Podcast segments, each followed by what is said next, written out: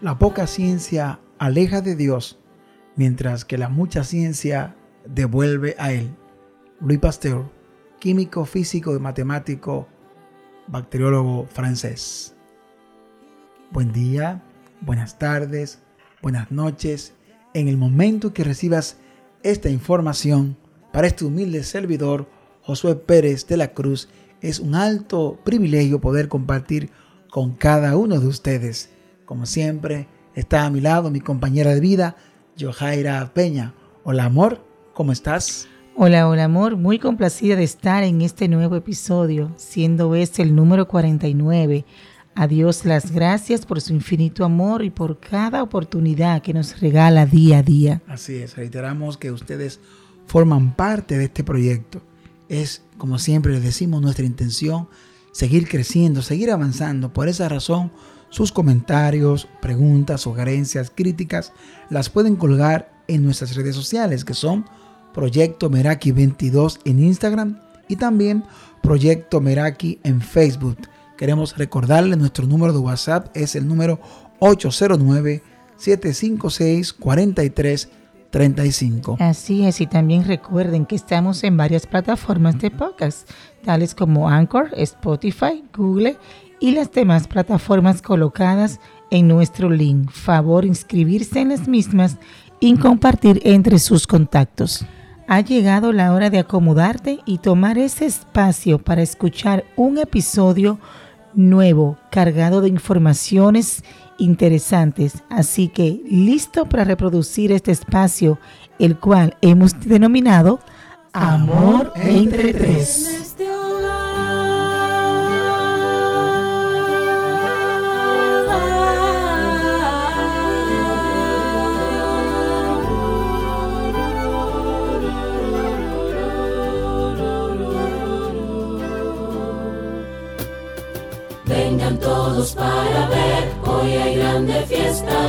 El amor lleno de color está, con palabras no se podrán contar.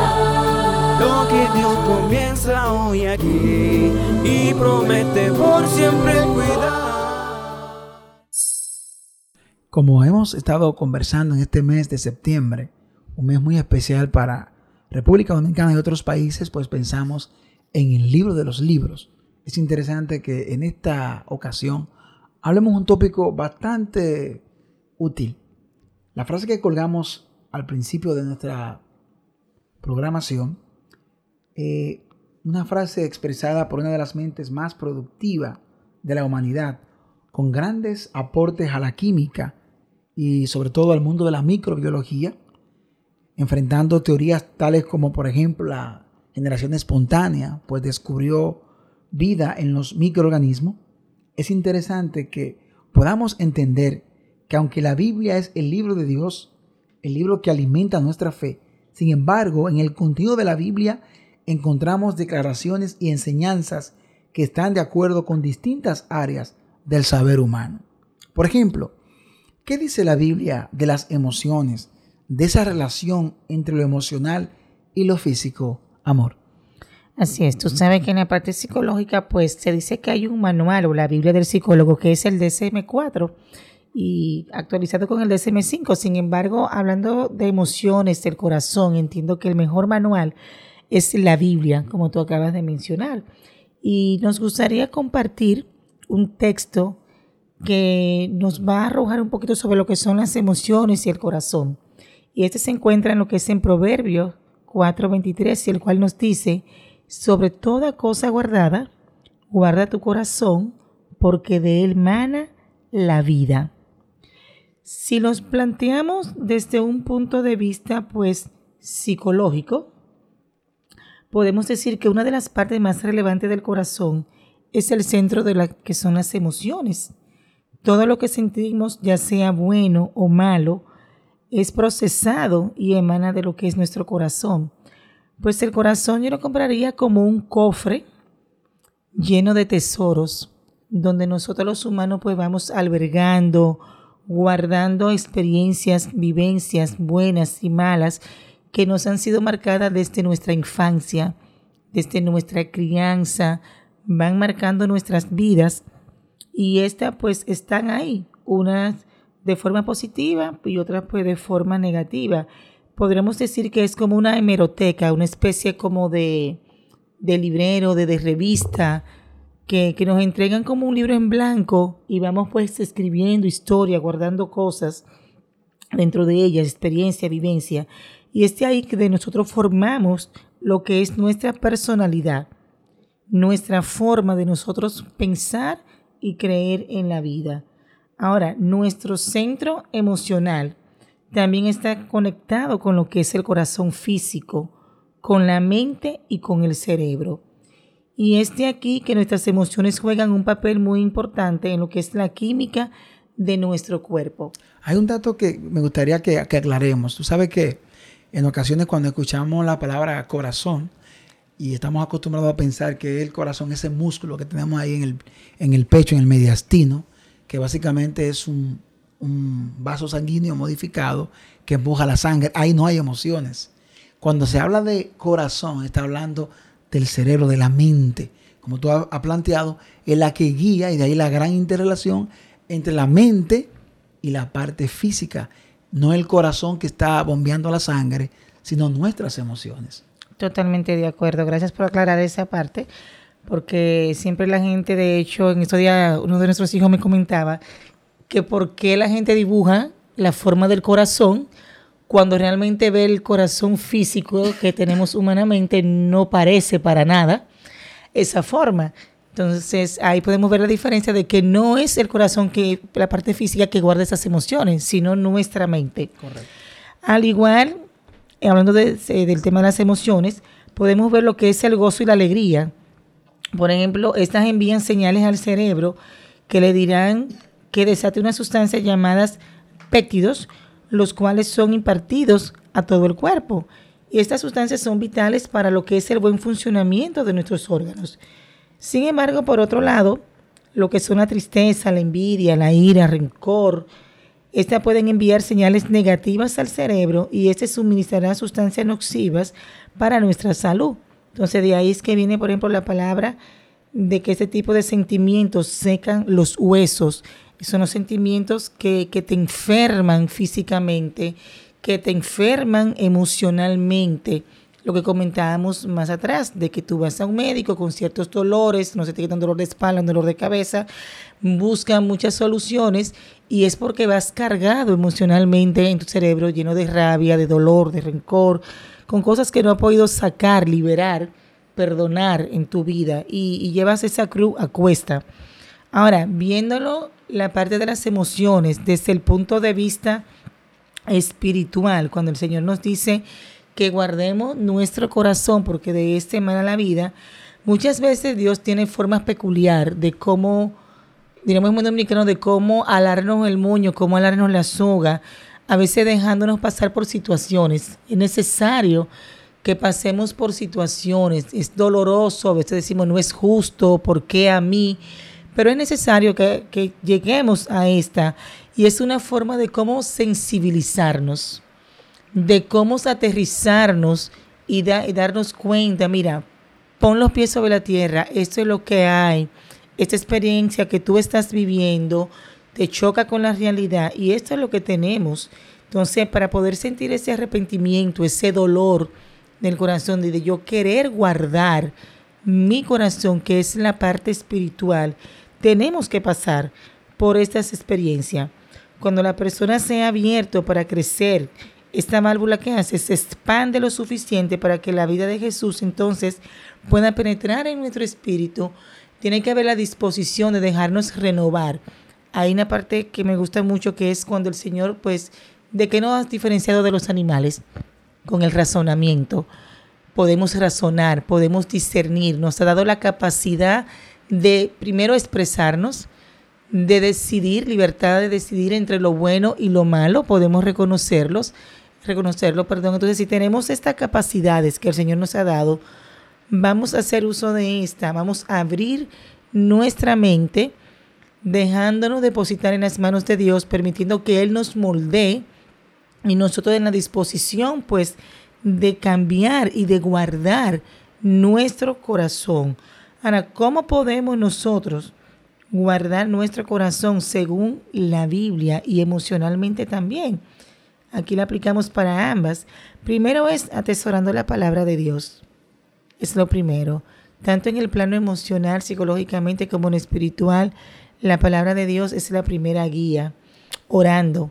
Y es manteniendo esa comunicación con el Señor día a día, pidiéndole lo que queremos modificar en nuestra vida, lo que queremos ser renovado, estudiando la palabra de Dios, el mejor manual que tenemos, tenemos todas las guías, instrucciones para nosotros mejorar cada día, poniendo por obra la palabra de Dios, es decir, llevando a la práctica, ya que nosotros leemos, oramos, estudiamos, entonces vamos a llevar a la práctica en ese diario vivir esto que estamos leyendo, poniéndole freno a la distancia, a las distracciones y mensajes nocivos.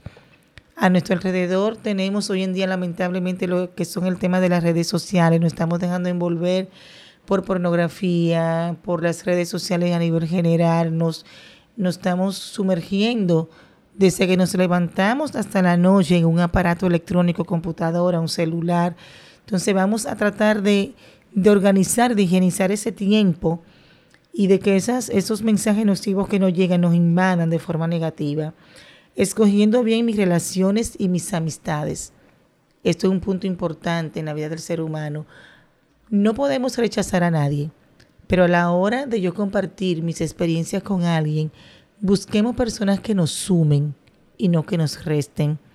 Personas que te den palabras positivas, palabras de ánimo, de empuje, de amor pidiendo ayuda a la persona indicada. Esto es importante. Aparte de que nos dirigimos a Dios, también el Señor utiliza personas para nosotros ayudarnos, para guiarnos. Entonces no debe de ser vergonzoso cuando yo necesite ayuda, reconocerlo y buscarla y estar abierta a modificar mis conductas, tanto en lo emocional como en lo espiritual. Sumamente interesante esta visión, ¿verdad? Psicológica y bastante atinada por el hecho de que cuando se divorcian ambas esferas de la vida, se cometen muchos errores.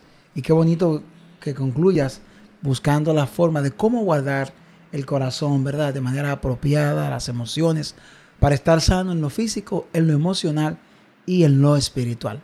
El otro tópico que queremos dejar, hay muchos tópicos referentes a la ciencia. Y se pudiera decir como pastor que cuando nosotros tenemos mucha ciencia, eso nos aproxima a Dios y entendemos que de Él emana toda la sabiduría. Hay un texto que vamos a dar lectura en el Salmo 139, el verso 15 dice, y dice, no fue encubierto de ti mi cuerpo, bien que en oculto fui formado y entretejido en lo más profundo de la tierra.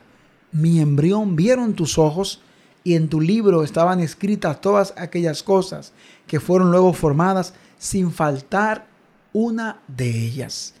¿Qué quiere decir este texto y, qué aplicación podemos extraer de esta enseñanza que David, este rey, guiado por el Espíritu Santo, ¿verdad? como conocemos y a través de la fe entendemos. ¿Por qué esta declaración de el Salmo 139? Hoy en día, cuando una gran cantidad de países en sus legislaciones están dando libertad para abortar embarazos por las famosas tres causales. En relación con el desarrollo humano, ya la Biblia había declarado algo de gran importancia. Pero primero quiero preguntarte, amor, en lo que has leído, lo que has escuchado de las feministas y otros teóricos, ¿qué se dice del embarazo temprano? ¿Cómo se define? Bueno, ellos quieren decir realmente que es un grupito de células, ¿verdad? Que todavía no es un ser humano que es como una especie de un mini cuerpo y que yo podría pues, disponer de él simplemente para eliminarlo. Ok, entonces yo te pregunto, tú como madre que disfrutaste de tres embarazos, ¿qué tú puedes decir de, del embarazo? Esos primeros, esas primeras semanas de embarazo, esos primeros meses de embarazo, ¿qué tú sentías? Tú como mujer y como madre. Pues la verdad que la sensación fue súper emocionante, eh, algo indescriptible, porque es una mezcla de sentimiento, pero una mezcla muy bonita, positiva, porque es la, emoción de, llevar un ser dentro de ti, de tu sentirte útil como mujer, de dar vida, de poder pues proyectar, ¿verdad? Otro ser.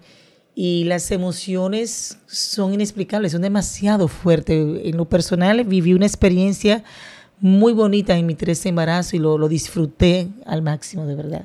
Interesante. Entonces nosotros queremos dejar bien claro que la Biblia, al igual que la embriología, que estudiamos cuando nos hacemos médicos, la embriología humana presenta etapas del desarrollo. Y vamos a tener que inicialmente cuando se une tanto lo que es el óvulo con el espermatozoide, esa unión de ambos elementos que se forma la llamada el cigoto, esa unión que permite el crossover, una información, un cruce genético, tanto del hombre, el padre, de la madre, esa fusión permite la creación de una nueva vida. Y de acuerdo a la embriología, el concepto embrión que nos presenta el Salmo 139, presenta una, una nueva vida de unas, las primeras ocho semanas. Ya después de la octava semana, según la embriología, se le llama feto. Pero qué interesante que está diciendo aquí el rey, el rey David, que mi embrión vieron tus ojos, dando a entender, y es importante que los teóricos de, que defienden el aborto puedan reconocer que en el caso nuestro que trabajamos ultrasonido, nosotros podemos ver un bebé 5 o 6 semanas y estamos viendo un embrión que ya su corazón comienza a latir. Ya está formado el sistema nervioso central. Entonces, ese producto, como se le llama, lo que le falta es crecer. Yo no puedo pensar que un niño de un año, porque sea pequeñito, sea, tenga menos valor que su padre que tiene 40 años. Son iguales. La única diferencia es el periodo de desarrollo. En ese sentido, entendemos que la Biblia da ese valor como que hay una vida de un ser que se ha formado a través de la unión de células del hombre y de la mujer se han fusionado y hay una vida ya, hay una vida formada que solamente le toca crecer, le toca crecer. Hay una canción muy bonita de los años 80, recuerdo, que decía, mamá, ¿por qué me destruye? Mamá, yo quiero ver la vida, yo quiero ver el sol, quiero ver la luz del sol. La Biblia habla de esto y como el libro de los libros nos muestra un enfoque bastante acorde con la embriología que nosotros estudiamos en las aulas universitarias, conociendo cómo ese producto se va desarrollando semana por semana, semana por semana, hasta que ya sale del claustro materno, ya no depende de la madre, simplemente la madre es un instrumento, incluso son distintos genéticamente, solamente la madre es un instrumento que va a albergar a ese producto que luego se va a convertir en su hijo, ya un ser fuera del claustro materno. Así que la Biblia defiende la vida, le da valor a la vida y entiende que el embrión está cargado de vida porque forma parte del plan divino. Totalmente de acuerdo. Es increíble ver cómo la Biblia, pues además de ser la ruta que nos conduce a lo que es la eternidad, en su contenido tenemos enseñanza que éstas siguen aportando y estando de acuerdo con lo que es la investigación científica, por más que el hombre quiera pues discutir y traer nuevos planteamientos sobre lo que es la vida, el origen está ahí y nada ni nadie lo puede cambiar. Sumamente interesante estas verdades. Y eso que nos fuimos a otro campus. Nos fuimos, por ejemplo, a la eh, astronomía, a ver los astros, ver esas galaxias y todo lo que existe al fondo del mar tantas y tantas riquezas creadas por un Dios sabio, diseñador de lo que existe hoy. Por esa razón, la Biblia será, es y será el libro de los libros y contiene enseñanza que transforman vida y defiende sobre todo la vida del ser humano y motiva a que exista salud emocional con un corazón guardado bajo la voluntad de Dios. Así que hasta, la, próxima. Amor entre